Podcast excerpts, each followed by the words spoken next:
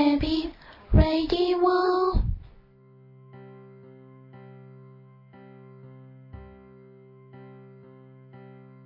はい、始まりました。エビラジオ第44回です。はい、エビラジオ第44回はどういった内容でやっていこうかと思っておりますと、先週も予告いたしました通り、アートプログラム、オーメ、えー、2011と、から、えっ、とですね、東京造形大学の学園祭 CS 祭と呼ばれる学園祭に行ってまいりましたので、そちらの、えー感想などを伝えていこうかと思っております。はい、秋もすっかり深まりましてね、えー皆様いかがお過ごしでしょうか。えー各地でね、関西では大雨が降ったりとか、東京でも雨がずいぶん曇っていてたりとか、雨が降ったりなんかしましたね。えー皆さん大丈夫ですか？風、風などひいてないでしょうか？はい、えー、アートプログラム多め、毎年ね、やってるんですよね。えーこちらも秋のこのいい時期に青梅っていうね、東京の、えーかなり奥の方の、あ山の方のと町になるんですが、えっ、と、青梅って町はですね、東京でも山の方で、山の方に日野花村とか、えーいくつかの大きいけれどあまり人口のいない村があるんですが、古くはそこの山の奥の方の東京の、東京と言われるところの、えー中で一番東京よりに位置が立つ場所として栄えた地域です。えー山あいでね、すごく綺麗な紅葉なんかももうちょっとしたら、もうもうちょっと色づいてくるともっと綺麗かなと思いますが、紅葉も始まっておりまして、すごく素敵な地域ですね。はい。あ、もう、東京都内在住の方、えーもしくはね、あの、関東在住の方いらっしゃら、決して遠くはないし、気持ちいいし、それから、えーちょっと昭和の街のように演出しておりまして、えー赤塚不二夫記念館なんかもあるんですけど、えそれ以外にも、あの、映画の看板っていうものを再現したものが、えー商店街中に貼ってあります。それで、こう、商店街は昭和風に彩っている、えーちょっと素敵な街ですので、もし興味のある方いましたらね、あの、青梅観光も含めまして、アートプログラム青梅など行かれたらどうかなと思っております。はい。このアートプログラム青梅なんですが、えーっとですね、2011年10月22日土曜日の初日に行ってまいりました。から会期は11月27日日曜日までで結構長めになっております。はい。えー今年のアートプログラム青梅のテーマは、えー山山川の間でって読んでいいのかな、えー山、山、山線、うん、山川の、山川の間でかな？えっ、と、これですね。えーそうですね。えー被災地のこととかもうちょっと思ったりしながらつけたれたタイトルだそうです。大橋のりおさんというですね、私の出ました東京造形大学の非常勤教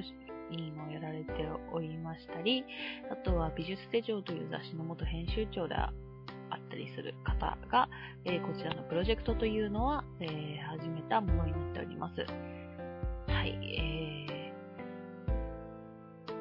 摩川との山並みに囲まれた隙間そこに、今を真摯に生きようとする参加たちの異形の作品が投げ込まれた時、何が問い出されているのだろうか、というようなことをね、ステートメントで書いていらっしゃいますね、コンセプトの中で。えー、展覧会の概要としましては、えー青梅から、えー、と東青梅駅の間に作品が点在するような部分がにことになっています。東青梅駅っていう方が東京よりで、青梅駅。まあ歩いてまっすぐ歩いたら30分ぐらいかな。その中に作品が点在しております。ですね、えー、まあ、まあ基本的にそういう点在してる作品っていうのは、ただで見ることができますね。それは、はい。えー、青梅市美術館っていうところでも展示をやってまして、こちらは9時から17時まで、えー入館は16時半まで、月曜日休館、入場料200円、小中学生50円ということになっております。それから、大きい会場で言いますと、青梅市織物工業協同組合施設というところでもやっております。織物会館と呼ばれていますね。えーそう、こちらはですね、えっ、ー、と、麺の栽培で青梅っていう町は、えー、随分栄えた町ですので、えー、その関係で織物の元工場っていうものを会館として、えー、使っている、ちょっとね、すごく明治大正風の可愛らしい建物ですね。えこちらが10時から17時月曜日休み、入場料は200円で大学生以下は無料です。から、吉川英治記念館で、10時から16時30分、入館16時まで月曜日休館、入場料大人500円、中高生400円、中高大生400円、小学生300円、チラシ持参100円引き。というような形で、えっ、ー、と、3つの会場は有料になっております。えっ、ー、とですね、で、こちらどういうような、えー、感じになってますかと言いますと、えー、と、この、ただいま言いました、青梅市立美術館と、織物会館と、あと、吉川英治記念館、それからですね、それに含めまして、えー、作、あ違いますね、えっ、ー、と、青梅市街などには、えー、ある程度えー、しっかり経歴のある、えー、作家さんたちが展示をされています。美術館にはペインターの人とか、えー、それ以外のところにはちょっと変わり種の方たちも展示されてるのかな、えー、って感じで展示されております。で、こちらはまあ、そんな感じであるんですね。で、それと同時開催で、実は4大学学生展、ホップ、ステップ、ホップ、ステップ、オーメでジャンプというものも開催されております。で、そうですね、月曜日は一応休みということになっておりまして、11時から17時まで、こちらはほとんど、だから、無料の扱いですね。えー、青梅総合高等学校敷地内にも1点作品がこちらありまして、やっぱりそちらも入ってしまって大丈夫です。月曜日以外の11時から17時までは、えー、見ることができます。えー、参加学生がね、そう、えー、明星大学9名、生美術大学15名、武蔵野美術大学12名、東京造形大学7名ということになっておりまして、えー、東京造形大学が絡んでおりますので、私の知人も、え友人も参加しております。はい。えー、街に点在しているっていう学生たちの作品は感じです。別にそんなにね、あの、青梅、山みたいなこともさっきちょっと言ったんですけれども、そんなにかしこまっていかなくても、ハイヒールとかで行ったらちょっときついかなと思うけど、高いピンヒールとかで行ったら、でもあの、普通の靴で行っても全然歩けますし、普通のあの、街道の街ですので、ちょっとお散歩しながら2時間ぐらい多くても見れば、だいたい見終わるんじゃないでしょうかね。こんな感じで、えー、やっております。やっぱり学生の展示と、えー、プロの、プロというか、経歴のある作家さんたちの作品と両方をこう合わせ持って見ることができ、えをする。学生の方も、えー、プロの方もお互いに刺激し合えるような、えー、プログラムになっております。ね。ガイドツアーなんかも学生さんがやったりとか、学生主催のトークセッションなんかも11月23日に、えこちらですね、いつもお世話になっております、小林春夫さん、グランクラスの小林さん、春夫さんと、が喋るそうです。はい。えー、そんな感じの、えー、オーメンハートプログラム行ってまいりました。えー、初日でしたのでね、私が行ったのは、うーんと、ちょっと、あの、展示が追いついていないところだったりとかするのもあったのかなと思わざるを得なかったってとこはあるんですが、きっともうね、2日目、今日で10月23日2日目でしたり、来週ぐらいとか行けば、全然変わってきてしっかりしてるんじゃないかなと思います。またね、私も行こうかなと、行けたら行こうかなと思っております。えー、っとですね。そうですね。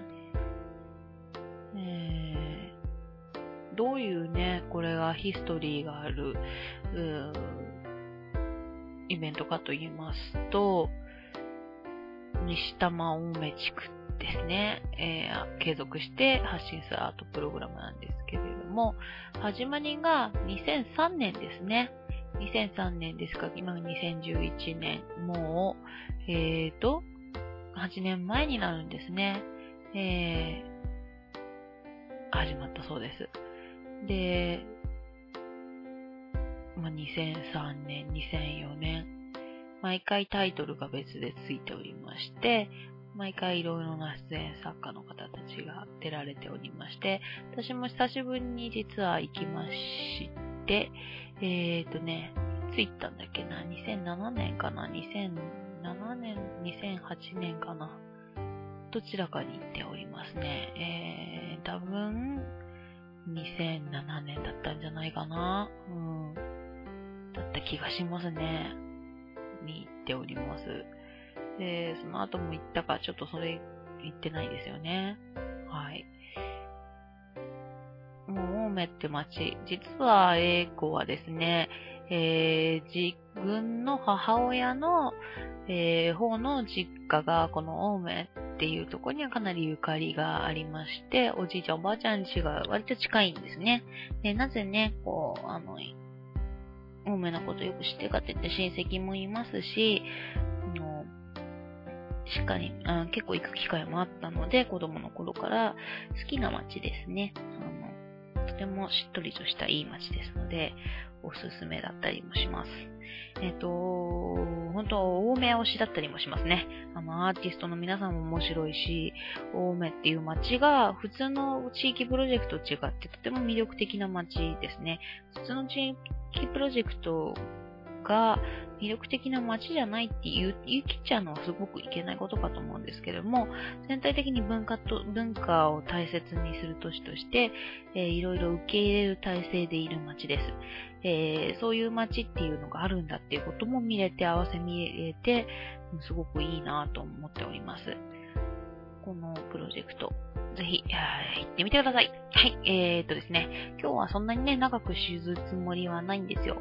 えー、っていうのはインタビューがね、実は撮るつもりで行ったんですけれども、バタバタしてて撮れなかったんで、えー、なので、あんまり大きい声で言うつもりはないですね。えっ、と、東京造形大学の方の話に移りましょうか。先ほどのプロジェクトもね、造形大学の皆さんが関わってるから行ったんですけれども、まず行ったんですけど、えっ、と、10月22日、23日は、えー、造形大学の学園祭でした。えー CS 祭、えー CS クリエイティブスパイラルっていうんですけども、これ、螺旋がいつまでも続いていくっていうようなスパイラル、螺旋から CS っていうのが、あの、造形大学の何かこう、なんていうの、マスコットじゃないけど、なんか、造形大学のことを言うときに CS っていうことがかなり多いんですね。学園、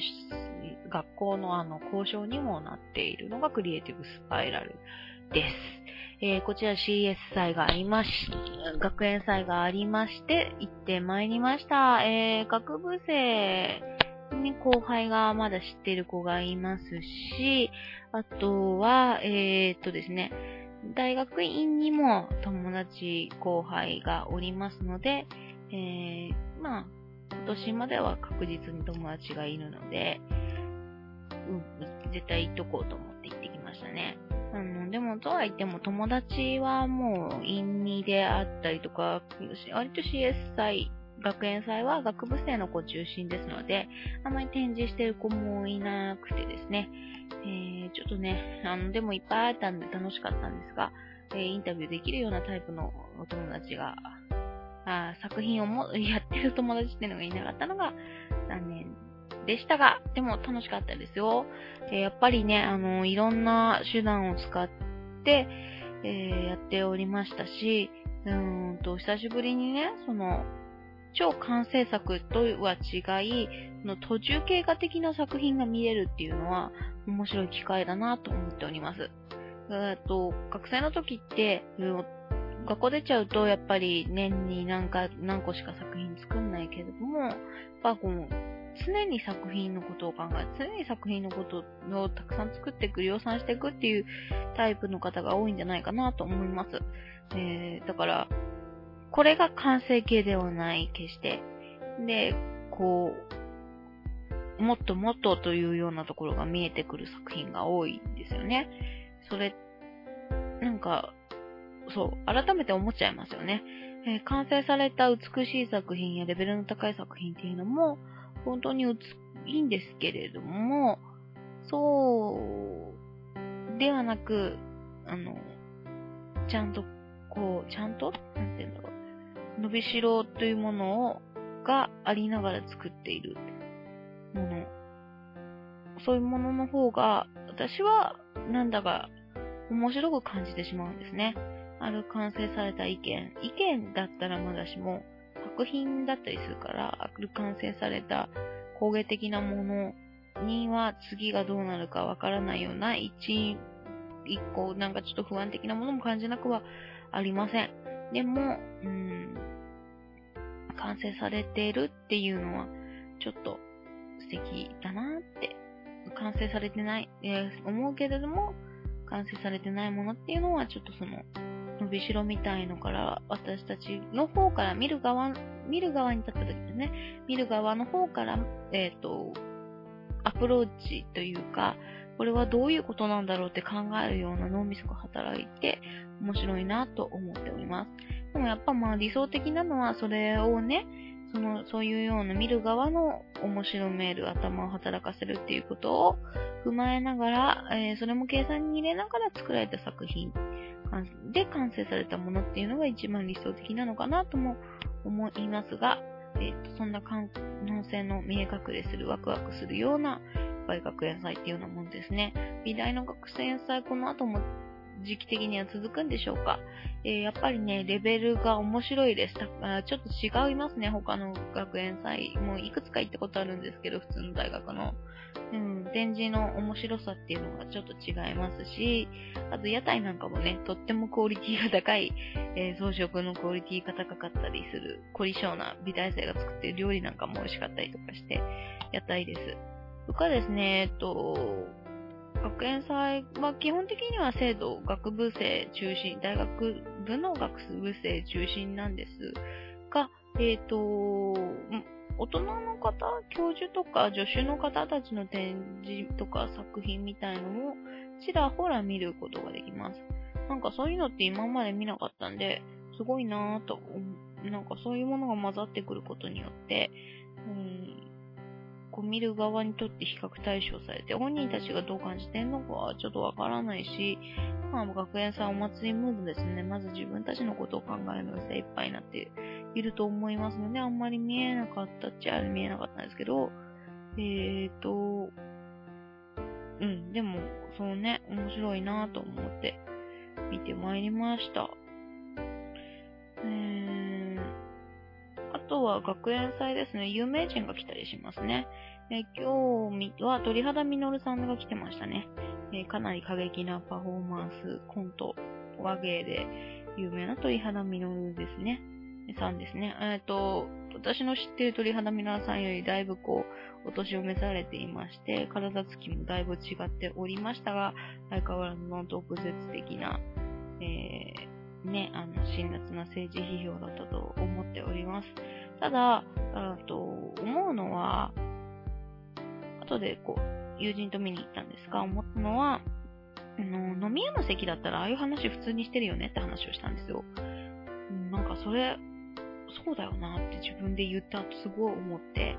で、それを彼は舞台の上です。で、ね、あの、自分は右翼からも左翼からも叩かれたみたいな話が途中で出てくるんですけれども、殴られたっていう話が出てくるんですけれども、結局どっちでも、もう俺の敵だったみたいな話が出てくるんですね。今日のコントの、今日の、あれの中では。いやーなんかほんとさ、えー、いや、もうみんな右翼でも左翼でもないんですよね、多くの人は。なんかそういうことを考えさせてくれたなぁと思いました。みんな、うん、やっぱりこのご時世ですから、原発の話だとか、結構されてたんですよね。その話の中で。えー、から下ネタの話も鳥肌みのるさんはしますが、全部含めて、飲み屋だったら、飲み会の中だったら結構あるなって思っちゃう。た後で、それが面白いなと思って。なんか、特別なことじゃない彼が言ってることは決して、なんか右翼っぽい感じでね、言ってんだけど、曲みたいな感じで、でも、別に特別なことじゃない。思議な感じですね。面白かったです。うん。なんか、そんな感じで今週は本当に短いんですが、あまり大した感想も言えず、申し訳ありませんが、面白かったです。なんかこう、自分的に、うん、そんなに肩肘張らずに今回見てきちゃって、でもそういうことも含め、良かったんじゃないかなと思いますし、しっかりやってる人、楽しんでやってると、面白く何かをやろうとしてる人たちの、えー、アプローチっていうのは勉強になりますよね。勉強になりますし、自分もやろうっていう気持ちになりますよね。はい。来週はどうなりますでしょうか？えー、またいろいろね、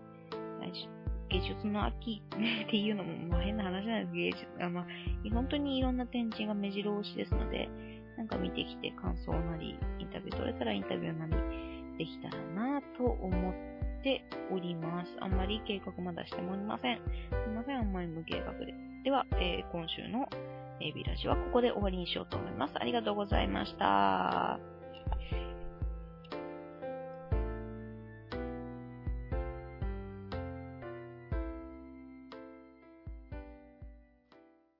Baby, ready one.